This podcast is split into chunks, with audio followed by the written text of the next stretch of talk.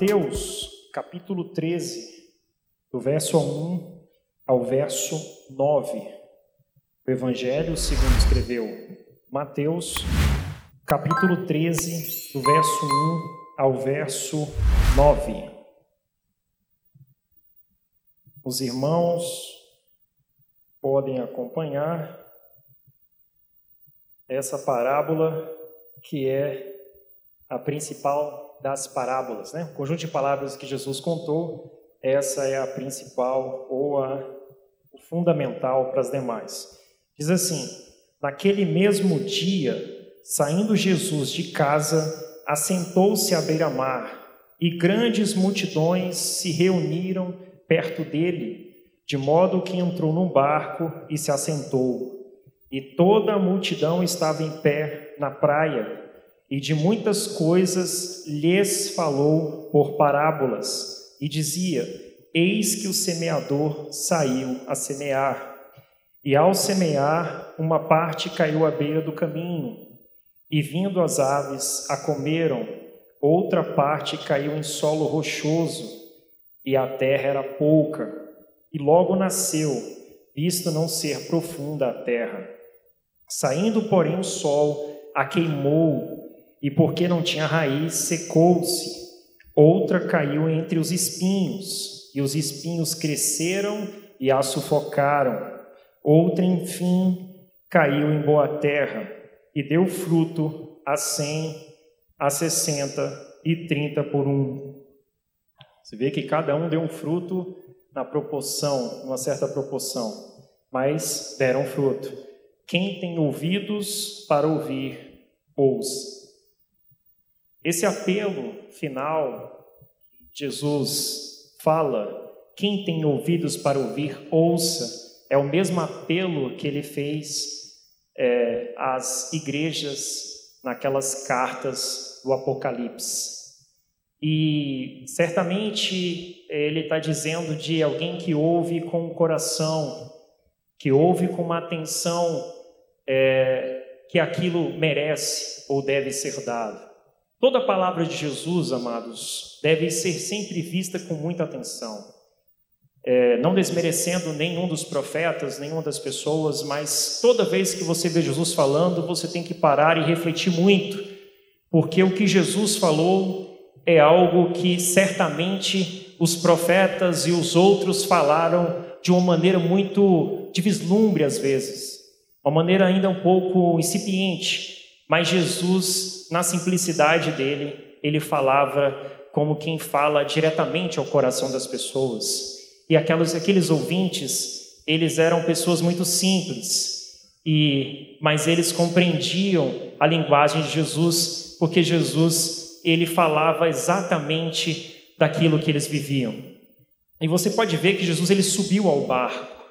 Ele está diante de uma grande multidão e naquela cena dali, da onde ele estava, ele estava na região da Galileia, e ele começa a instruir a multidão por meio de parábolas. Isso é um recurso hebraico, no qual é, você é um recurso literário, no qual você traz histórias e nessas histórias você certamente diz acerca de aspectos da vida que a pessoa cotidiana, mas está trazendo verdades ou alguma coisa relevante naquela história. E Jesus é, é, era mestre em, de algum modo, traduzir é, verdades por meio dos invólucros de coisas da vida humana. Ele sempre pegava alguma coisa que acontecia, algum fato, alguma história, alguma situação, e ele sempre queria trazer uma verdade sobre o reino de Deus. Por isso, sempre que você ouvir Jesus falando, Veja e leia com muita atenção. A região da Galileia, amados, era. Tem aqui o folder, né?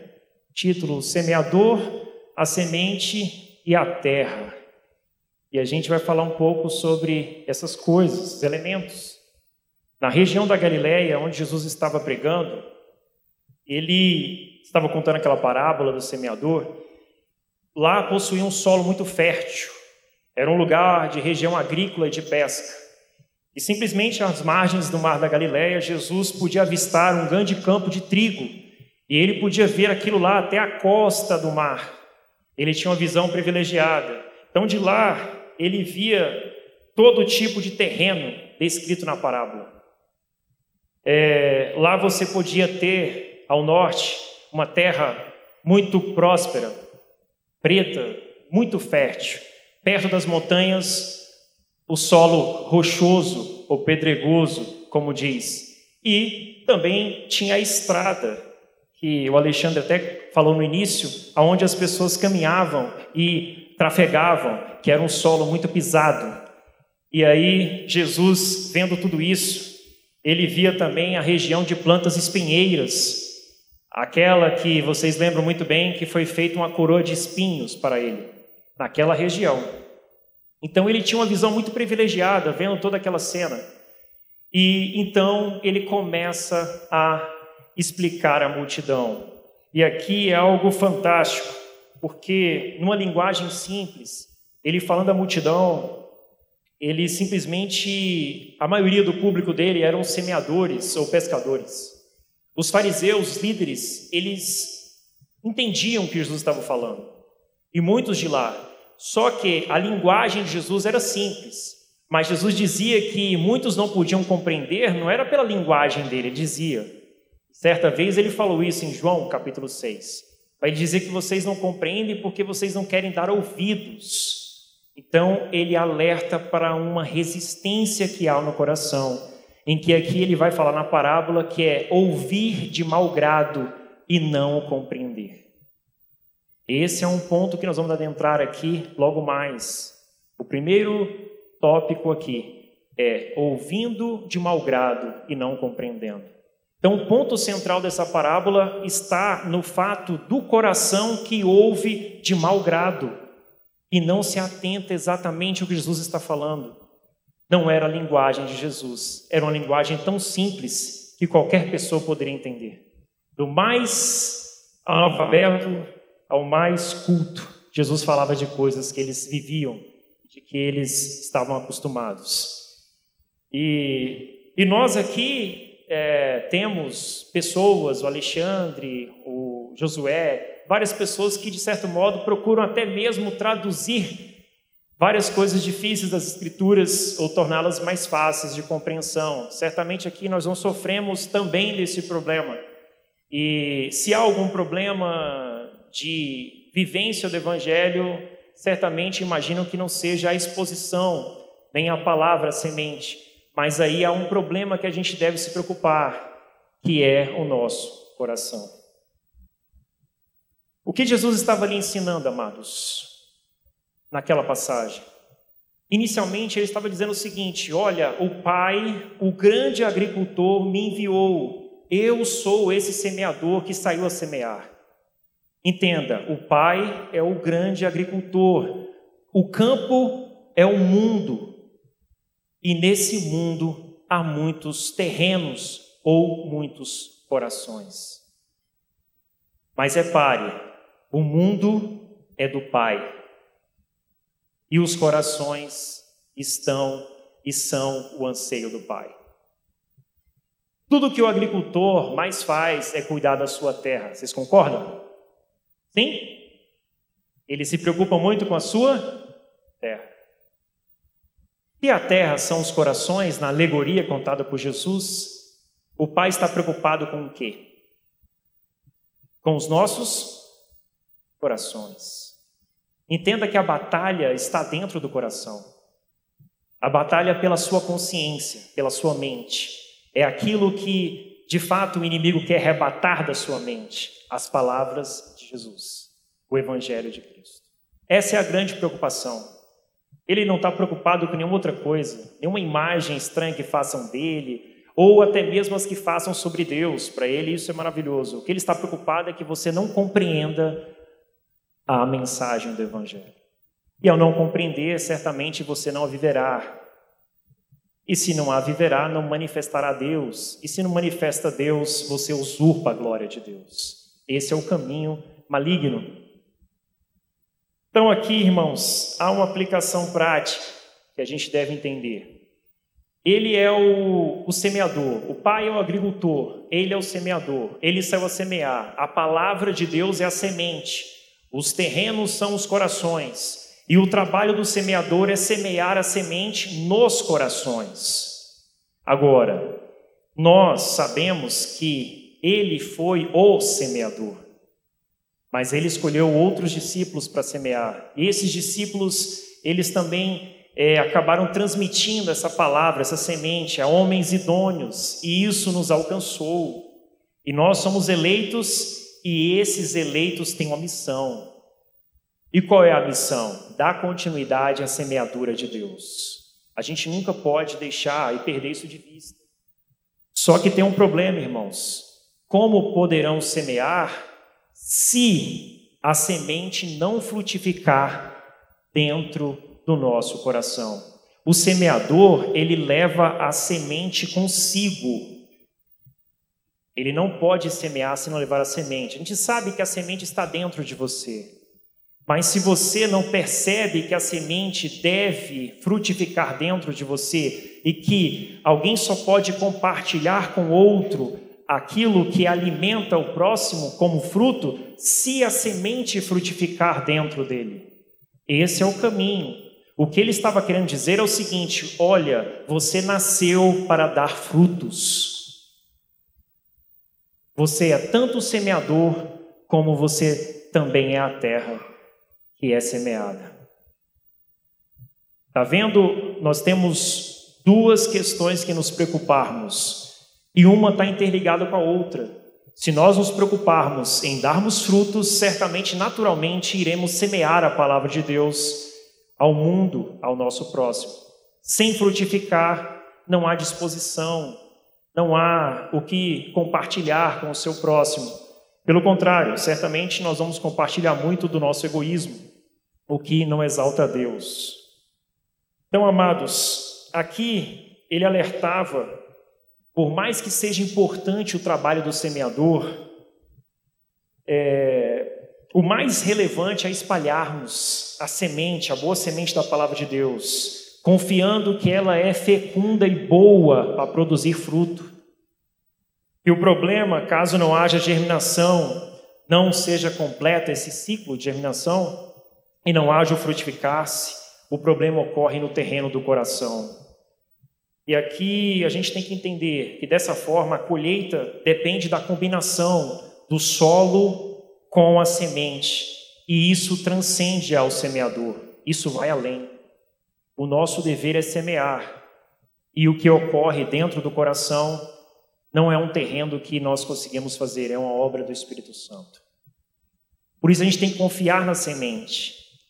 E aqui vai um alerta que nós temos no nosso tempo vivido.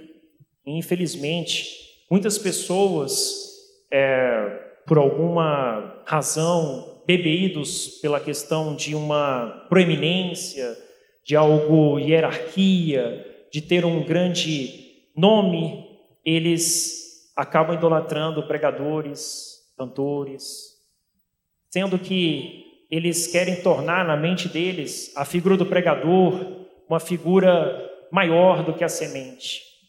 E a gente tem que entender que a semente é o que nos importa, a boa semente da palavra de Deus. É ela que vai produzir o fruto.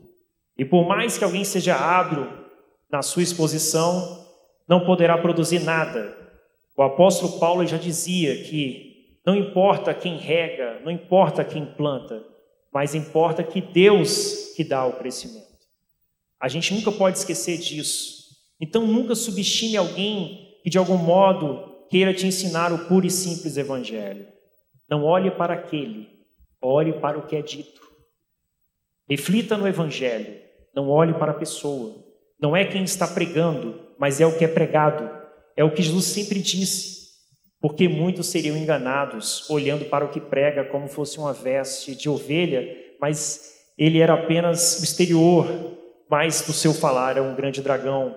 Então a gente tem que parar para refletir isso. Ouça a palavra de Cristo e sempre reflita na palavra de Cristo, saindo da boca de uma criança, saindo da boca de um adulto, a palavra de Cristo. Amém? O que, que acontece, irmãos? O que, que acontecia ali? É, o primeiro ponto que eu queria trazer para os irmãos: ouvindo de mau grado e não compreendendo. O que, que acontecia?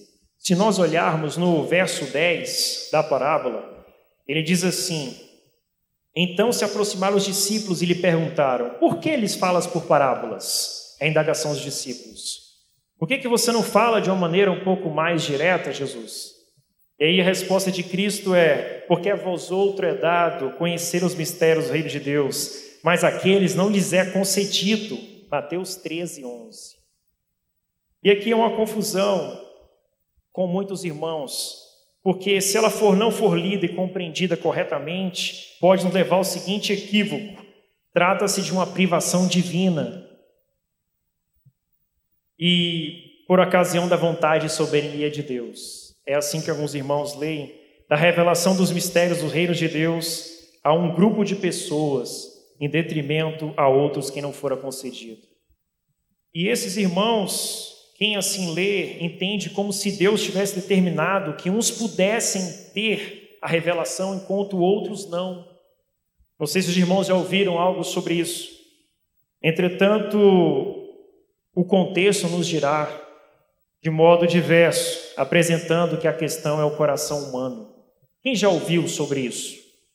Que Deus soberanamente privou alguns da revelação de Deus. Alguém já ouviu? Eu já estive com muitos desses irmãos. São irmãos de bom coração que querem conhecer a Deus, mas por equívoco eles entendem que é, Deus tem uma preocupação ou apenas escolheu alguns para de algum modo receber de Deus, o que é uma confusão com relação à eleição e predestinação. Como Alexandre, até numa mensagem, eu acho que conversando sobre o Evangelho, você pregou sobre a eleição e a predestinação. Qual é o fim da eleição predestinação? Não seria a salvação em si, mas uma missão de que aqueles que espados foram eleitos serão alcançados pela salvação. Mas nós temos uma missão de compartilhar a semente que vai salvar muitos do mundo. A semente não é para alguns. O que Jesus estava explicando aqui é que a semente ela deveria ser espalhada em todo tipo de terrenos, indistintamente. Jesus ele nunca disse, olha, nesse terreno você não vai lançar semente, porque lá não há possibilidade de acontecer nada. Lembre-se que aonde ele estava, o local era muito fértil havia alguns pontos aonde haviam problemas para a semente. Mas esses pontos, embora sejam vários corações, mas esses pontos estão presentes no meu e no seu coração, em maior ou menor grau. Embora o seu coração ele é fértil para produzir, mas sempre terá uma pedra, sempre terá um espinho, sempre terá um caminho que pode estar ali, de repente, inicialmente fechado, mas aquele que está fechado pode ser arado. E se ele for arado, ele pode dar fruto, inclusive mais do que você, que às vezes iniciou e começou a ouvir, mas no meio do caminho você entrou no comodismo, como aqueles que estão entre os espinhos, e aqueles que são espinhos sufocados pelos cuidados da vida, sufocados ali pela sedução do engano das riquezas. Então, é, nunca subestime isso. Na verdade, a semente sempre será boa e o coração sempre está apto para receber e ele pode produzir fruto, porque ele foi criado para produzir frutos. A terra não foi criada para ser estéril ou não fértil. Entendam isso, queridos. A terra foi criada para dar frutos. Essa é a grande missão da terra. E o seu coração é o terreno aonde deve produzir frutos. Muitos esperam se alimentar-se dos seus frutos. Não deixem eles famintos, porque isso não é bom. Então esses irmãos, eles entendem que é algo meramente fatalístico. Infelizmente é uma compreensão muito errada. Porque vejamos aqui no texto, no versículo 12, olha o que diz: Pois ao que se lhe tem, ó, pois ao que tem se lhe dará, e terá em abundância, mas ao que não tem, até o que tem será tirado. Olha a expressão. É, vamos, veremos que a seguir que naquele coração que recebeu a palavra, ele produz o fruto, e o que não compreendeu, diz lá no verso 19, o maligno, vem um maligno e arrebata do coração. Olha o que está dizendo. Entenda, todos têm, ele diz, o que tem se lhe dará em abundância. Se ele ouvir e compreender, ele que tem, recebeu da semente, terá muito mais, receberá muito mais e produzirá muito mais. Essa é a lei da semeadura. Mas até o que tem, recebeu, mas se este que tem não ouve com o coração e não acolhe, até o que tem será tirado. É o que Jesus está dizendo. Não dá fruto porque foi tirado. Ele recebeu, mas foi tirado. Aqui na parábola, Jesus está contando a forma como se acolhe a palavra, as formas de acolhimento daquela palavra. Mas aquele, o único que ouve com atenção e com desejo de que a palavra de fato produza a mudança nele, esse sim é a boa terra que vai dar o fruto. Mas todos receberão da semente, a boa semente. E a semente é boa, a gente tem que confiar nela. Então, aqui você percebe que Jesus dizia: por isso lhes falo por parábolas, porque vendo não veem, ouvindo não ouvem e nem entendem. Esse por isso, ele é um conectivo que está ligado ao entendimento do verso 12 que eu acabei de ler. Se você considerar o verso 19 e 23, que é, diz assim: A todos que ouvem a palavra do rei não a compreendem, vê o maligno arrebata que lhes foi semeado o coração, e o 23 diz assim: mas o que foi semeado em boa terra é o que ouve a palavra e compreende, foi o que eu acabei de explicar. Você percebeu o seguinte, que a questão centrada é a falta de compreensão, como ele mesmo disse. E é o tipo de coração que não recebe a palavra. Esse é o grande problema. Por isso que ele explica depois, porque o coração deste povo está endurecido. De mau grado ouviram com os ouvidos e fecharam os olhos, para não suceder que vejam com os olhos, ouçam com os ouvidos e entendam com o coração, se convertam e sejam curados. Essa incredulidade apontada pelo profeta Isaías pode ser comparada com uma outra porção que se encontra no capítulo 3 de João, para uma melhor compreensão. Eu gosto muito de comparar esse texto com o de João, capítulo 3, que ajuda muito a entender. Olha o que diz João 3, 19 e 21, em comparação com o que Jesus falou em Mateus 13, 15.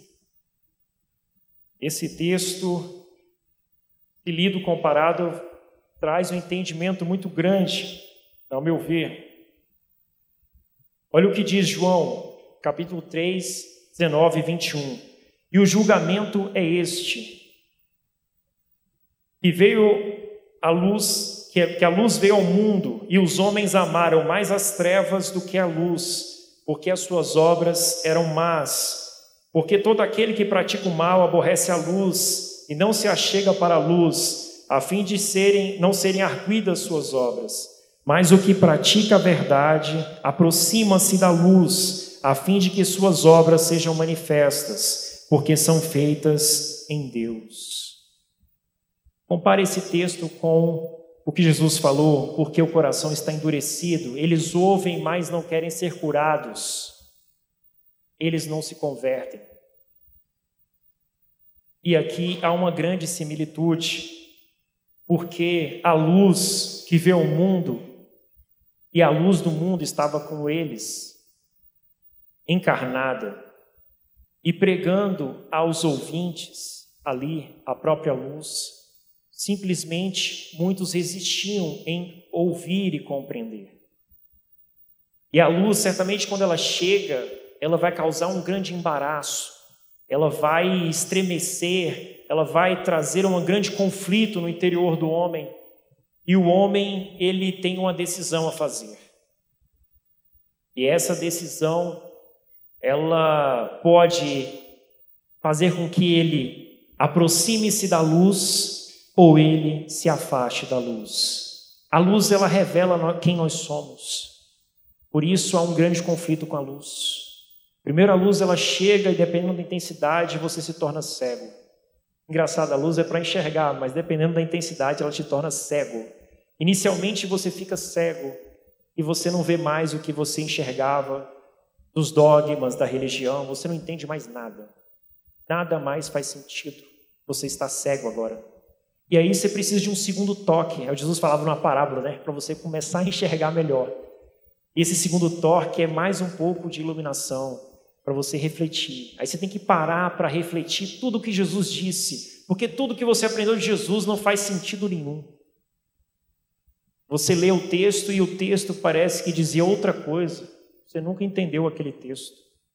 Não sei se os irmãos já passaram por isso em algum momento. Parece que você não está entendendo mais nada. Então o cara não está entendendo mais nada, mas como eu já li esse capítulo 9, nunca entendi isso. Pois é. Como o Alexandre falou, será que lemos com os olhos? Ou será que nós não lemos com o coração, pedindo compreensão, entendimento, desejoso por querer entender? Ou será que a gente lia para a gente poder seguir no pragmatismo e para dizer que nós éramos bons cristãos que líamos a Bíblia somente por ler, para ganhar, sei lá, os títulos, os likes? de leitores da Bíblia, é uma questão. Jesus ele diz que aquele que ama a luz, mesmo sem entender a luz e discernir a luz, a questão não é entender, amados, a luz. Entender que eu digo assim inicialmente, ninguém vai entender a luz inicialmente falando. A gente progressivamente vai entender essa luz, que é Deus, que é Cristo. Só que tem um toque, aqueles que amam a luz, o amor à luz é você mesmo não podendo a compreender, admitindo, eu não entendi essa verdade, Senhor. Não compreendi. O Alexandre explicou, não estou entendendo nada, mas eu amo o Senhor e quero entender.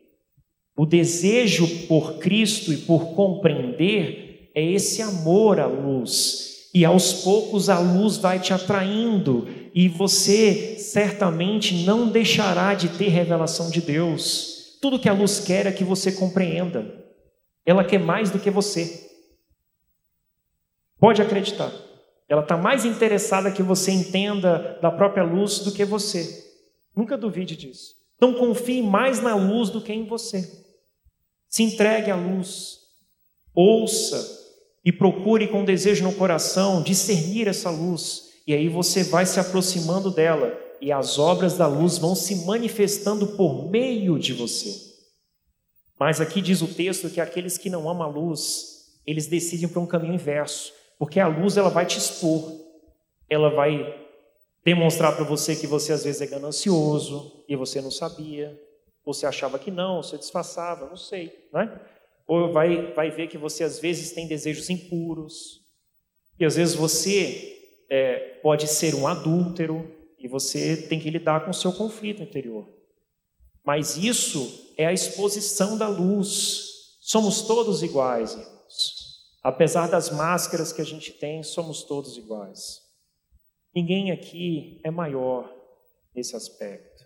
Todos somos carentes da luz. A luz, ela simplesmente quer que você confesse e reconheça isso e viva sinceramente.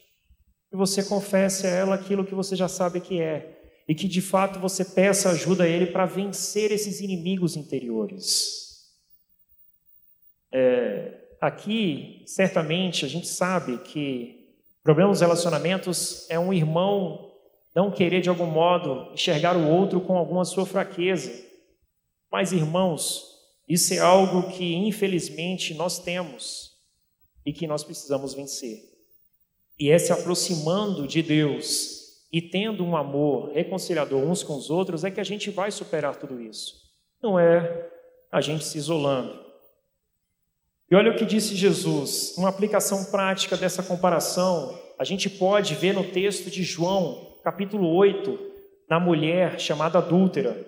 Queria compartilhar com os irmãos esse texto, refletir com ele, eu acho que é muito interessante nessa aplicação prática da luz.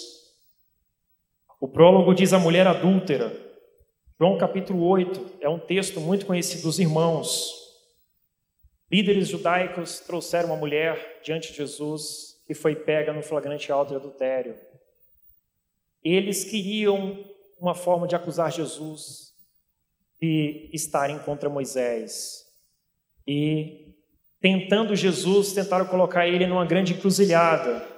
Você tinha ali a lei representada por Moisés, a graça em Jesus e a mulher que estava ali como a quem representa ali o pecado ou a pessoa pecadora. Esses três elementos estavam ali. E, o, e a pegadinha deles era de que se você, a lei diz para apedrejar, e se ele for contra, então ele está contra Moisés. Se ele perdoar, como ele é um, a gente sabe que ele é um grande, gracioso, um homem amoroso, coisa que a gente não é, se ele assim o fizer, e aí? Vai ficar evidenciado, temos do que acusar. Essa era a pegadinha. Então temos a graça em Jesus, a lei, pecado naquele cenário. E a pergunta era, a decisão era o seguinte: ali, imagina que você tem que ficar de dois lados. Você tem ficar do lado de Moisés e a lei, e você está a favor do ministério da condenação. E você tem um desejo de justiça e você quer que aquela pessoa seja apedrejada. E do outro lado, você tem a graça, o ministério de Jesus, que veio acolher e salvar os pecadores. Olha a questão que estava colocada ali. O ministério da condenação, porque a lei é boa, ela é santa, ela é justa, mas a lei ela não pode remover do coração do homem as suas imundícies, os seus pecados, os seus problemas que são advindos do ego. A lei não consegue, ela é impotente. Aí você tem a graça, que veio para escrever, não nas tábuas da lei, foi entregue a Moisés por meio de anjos, mas no coração do homem, para que o homem pudesse viver naturalmente esse caminho de obediência ao Pai. Eram duas coisas que estavam sendo colocadas ali em vista. E aqueles lá tinham que decidir por aquilo. Repare que no verso 9, quando eles ouviram aquelas palavras estão registradas no verso 7, que diz assim: Aquele que dentre vós está sem pecado, seja o primeiro que atire a pedra contra ela. Olha o que está no verso 7. Nesse verso 9, na nossa versão aqui, é, a versão, essa versão revista atualizada, ela diz assim: é, Quando ouviram isso, é o que está no verso 9. É, só que, quando você lê na versão Almeida Corrigida e Fiel, diz assim: retarguidos da consciência. Ou na versão bíblica católica Ave Maria, que eu acho uma melhor tradução, mais acurada, diz assim: sentindo-se acusados pela sua própria consciência. Quando eles ouviram essas palavras, eles se sentiram acusados pela própria consciência. Eis aqui a iluminação. A luz está iluminando aquelas consciências. E aqueles homens, diante aquelas consciências, foram iluminadas pela palavra da luz do mundo, como diz João 9:5. Ele diz que era a luz do mundo.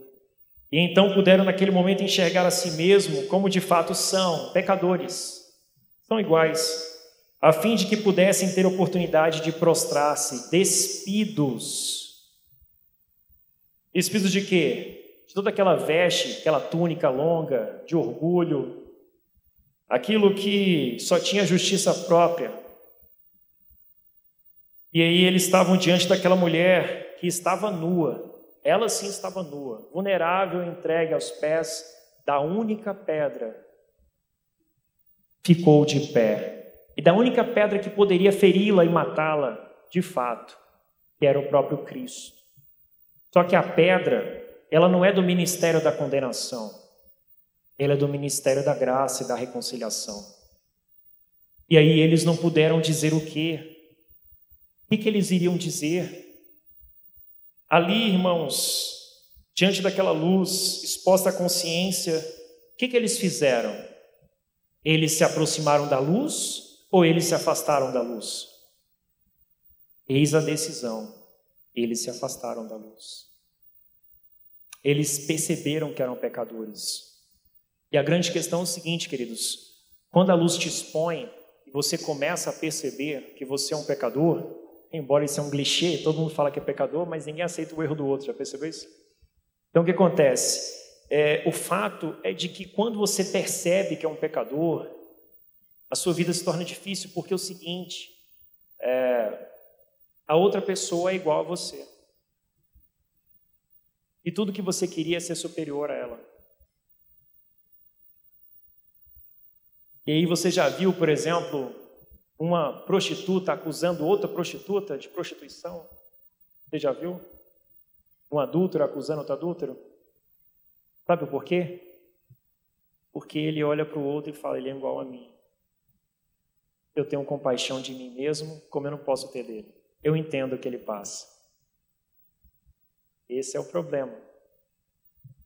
E aqueles homens, ao perceberem de que eles ali não poderiam tacar a pedra, é a revelação, a iluminação de que eles entenderam de que eram pecadores. Só que eles poderiam, tinham oportunidade de se prostrar diante do mestre e falar: Não, mestre, erramos. Nós queríamos matá-la, nós queríamos apedrejá-la, mas nós não conseguimos apedrejar o mesmo adultério que tem dentro do nosso coração. Nós queríamos apedrejá-la, mas nós não conseguimos apedrejar as impurezas que tem dentro de nós. Estamos aqui, mestre. Só o Senhor pode nos acolher. É o que eles deviam fazer, mas eles não fizeram. O que diz o verso 9? Saíram um a um, a começar pelos mais velhos, até os últimos, mais moços. Não se podia ouvir qualquer expressão ou palavra, um silêncio triste de quem se afastava da luz. O Cristo que parecia tão amavelmente escrever na areia palavras de compaixão e amor, ainda assim eles existiam no coração, não desejando por tais palavras em seu interior. É triste que se afastasse da luz. Ele é silencioso, ele é triste. Porque a luz é tudo de mais belo que nós temos. É tudo de mais maravilhoso que pode ser contemplado. É a única coisa que tem significado e valor. É a única coisa pelo qual você pode morrer, ter dignidade na sua morte. É a luz. Por isso você ouve e vê aqueles livros dos mártires. Você vê o cara cantando, indo para a fogueira, é uma coisa inacreditável. Por que, que ele canta indo para a fogueira? O que, que ele tem para cantar louvores? E aí alguns diziam: não, é, morrer pelo Senhor é, é um privilégio, é uma dádiva. Olha só. Morrer pelo meu mestre? Isso aqui é a maior coisa que pode me acontecer. E aí é o caminho que nós devemos entender. Uma aplicação prática, amados. Nunca desejamos ser juízes e acusadores do próximo, como aqueles irmãos tinham em mente Entendamos que o único juiz irá julgar cada um segundo as suas obras, lendo os corações com suas motivações e intenções. Esse desejo desenfreado do ego de julgar o outro, assinalar o destino da alma do próximo, ou protocolar um selo ou não de aprovação do arrependimento do irmão, vem da ideia ilusória de querer ser Deus. Não como quem deseja ser semelhante a Ele. Se fosse, seria bom mas como aquele que deseja usurpar o seu trono. É uma grande idolatria. A gente não pode pensar em querer ser um acusador. Isso é do ministério da condenação. O ministério da graça, ele, por mais que não entenda a fraqueza, a dificuldade do outro, ele jamais lança acusação. Ele quer estender a mão para ajudar aquele outro. Aqueles homens nunca viram o sofrimento daquela mulher. Eles não podiam enxergar aquilo. Embora eles tivessem adultério no coração deles, certamente, mas eles nunca conseguiam perceber isso. Então eles queriam apedrejar alguém que já morria há tempos, aos poucos, por dentro, por aquela condição que ela tinha social. Vocês acham que ela queria estar lá, naquela situação? Alguém acha? Não era isso. Agora, eles eram incapazes de enxergar. E aí, quando você não crucifica a si mesmo, seu ego, as suas paixões, quando você não apedreja essas questões do seu coração, você não pode enxergar o outro com o olhar de Cristo. Esse é o grande problema. Então, quando a luz te iluminar, não fuja da luz. Não resista à luz. Ainda que você esteja sofrendo, decida pela luz. Esse é o grande ponto. Lembre-se que o dedo do mestre, escrevendo na areia, é como quem aponta para a fragilidade humana, dizendo que assim como aqueles grãos, também somos pó da terra, mesma humanidade. Nunca se esqueça disso. Hoje você está numa situação, amanhã você não saberá.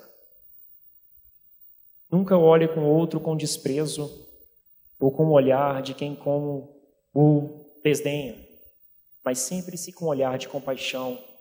E se você não puder fazer algo por ele, não o acuse. Deixe. O amor também deixa o outro ir. Olhe para dentro de você, querido. Eu já estou caminhando aqui para o desfecho final dos três pontos da parábola. O que, que era isso que você tinha que compreender? Que a luz que vê o mundo, como diz Jesus, ela veio iluminar. E parece que eu vi, é como se você ouvisse o barulho de cada pedra da mão daqueles homens caindo, e um a um, do mais moço, do mais velho ao mais moço, do que tem mais pecado ao que tem menos pecado, estavam ali sem compreender a graça de Deus. É uma graça tão graciosa que é difícil de compreender. Mas quando você precisa e entende que carece dela, você começa a compreender um pouco. Quando a graça te alcança e você enxerga quem você é, você vê como que essa graça é tão maravilhosa.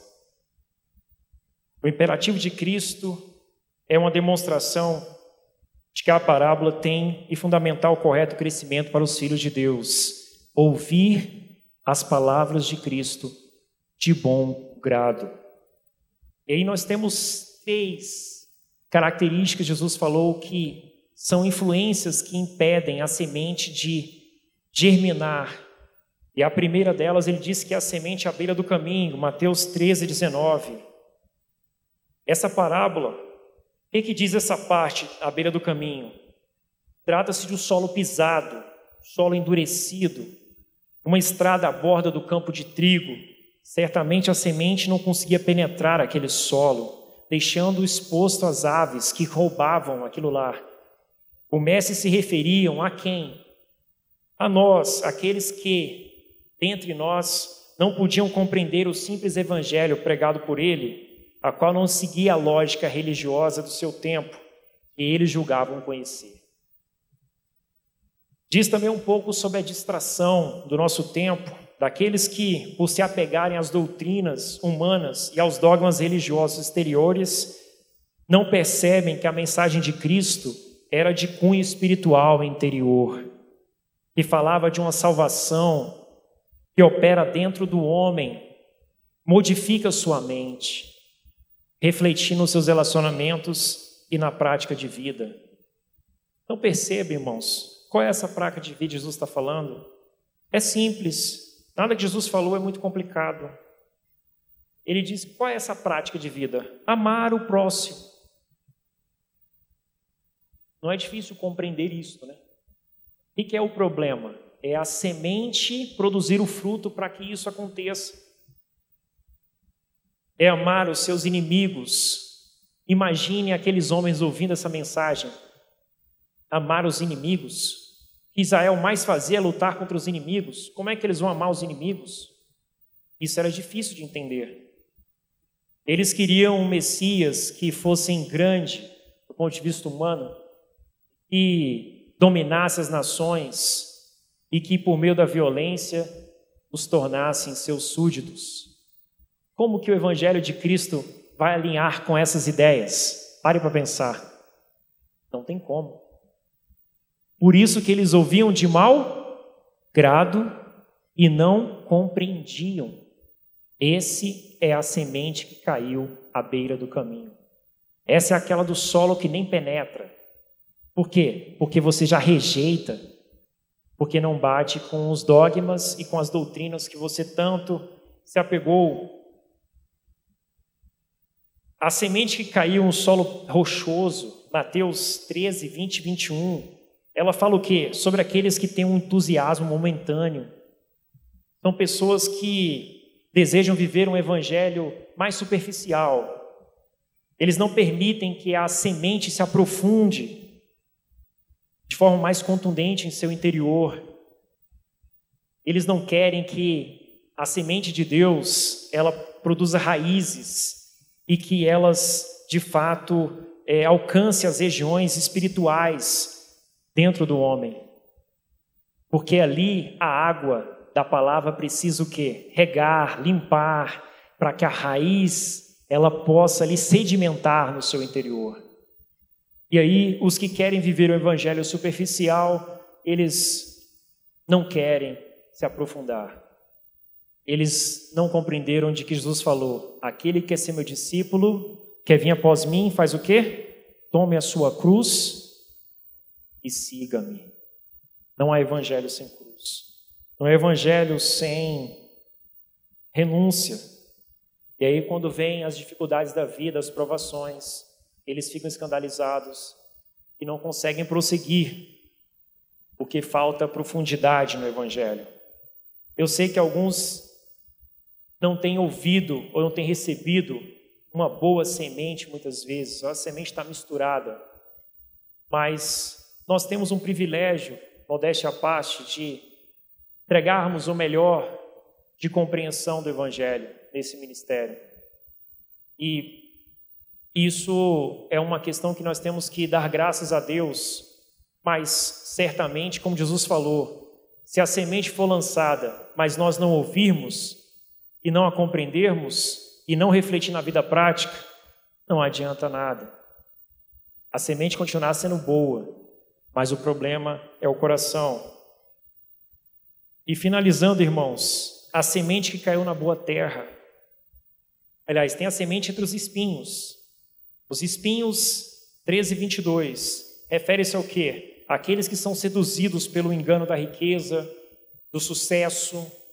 Isso é meio um retrato um pouco do nosso tempo, de certo modo.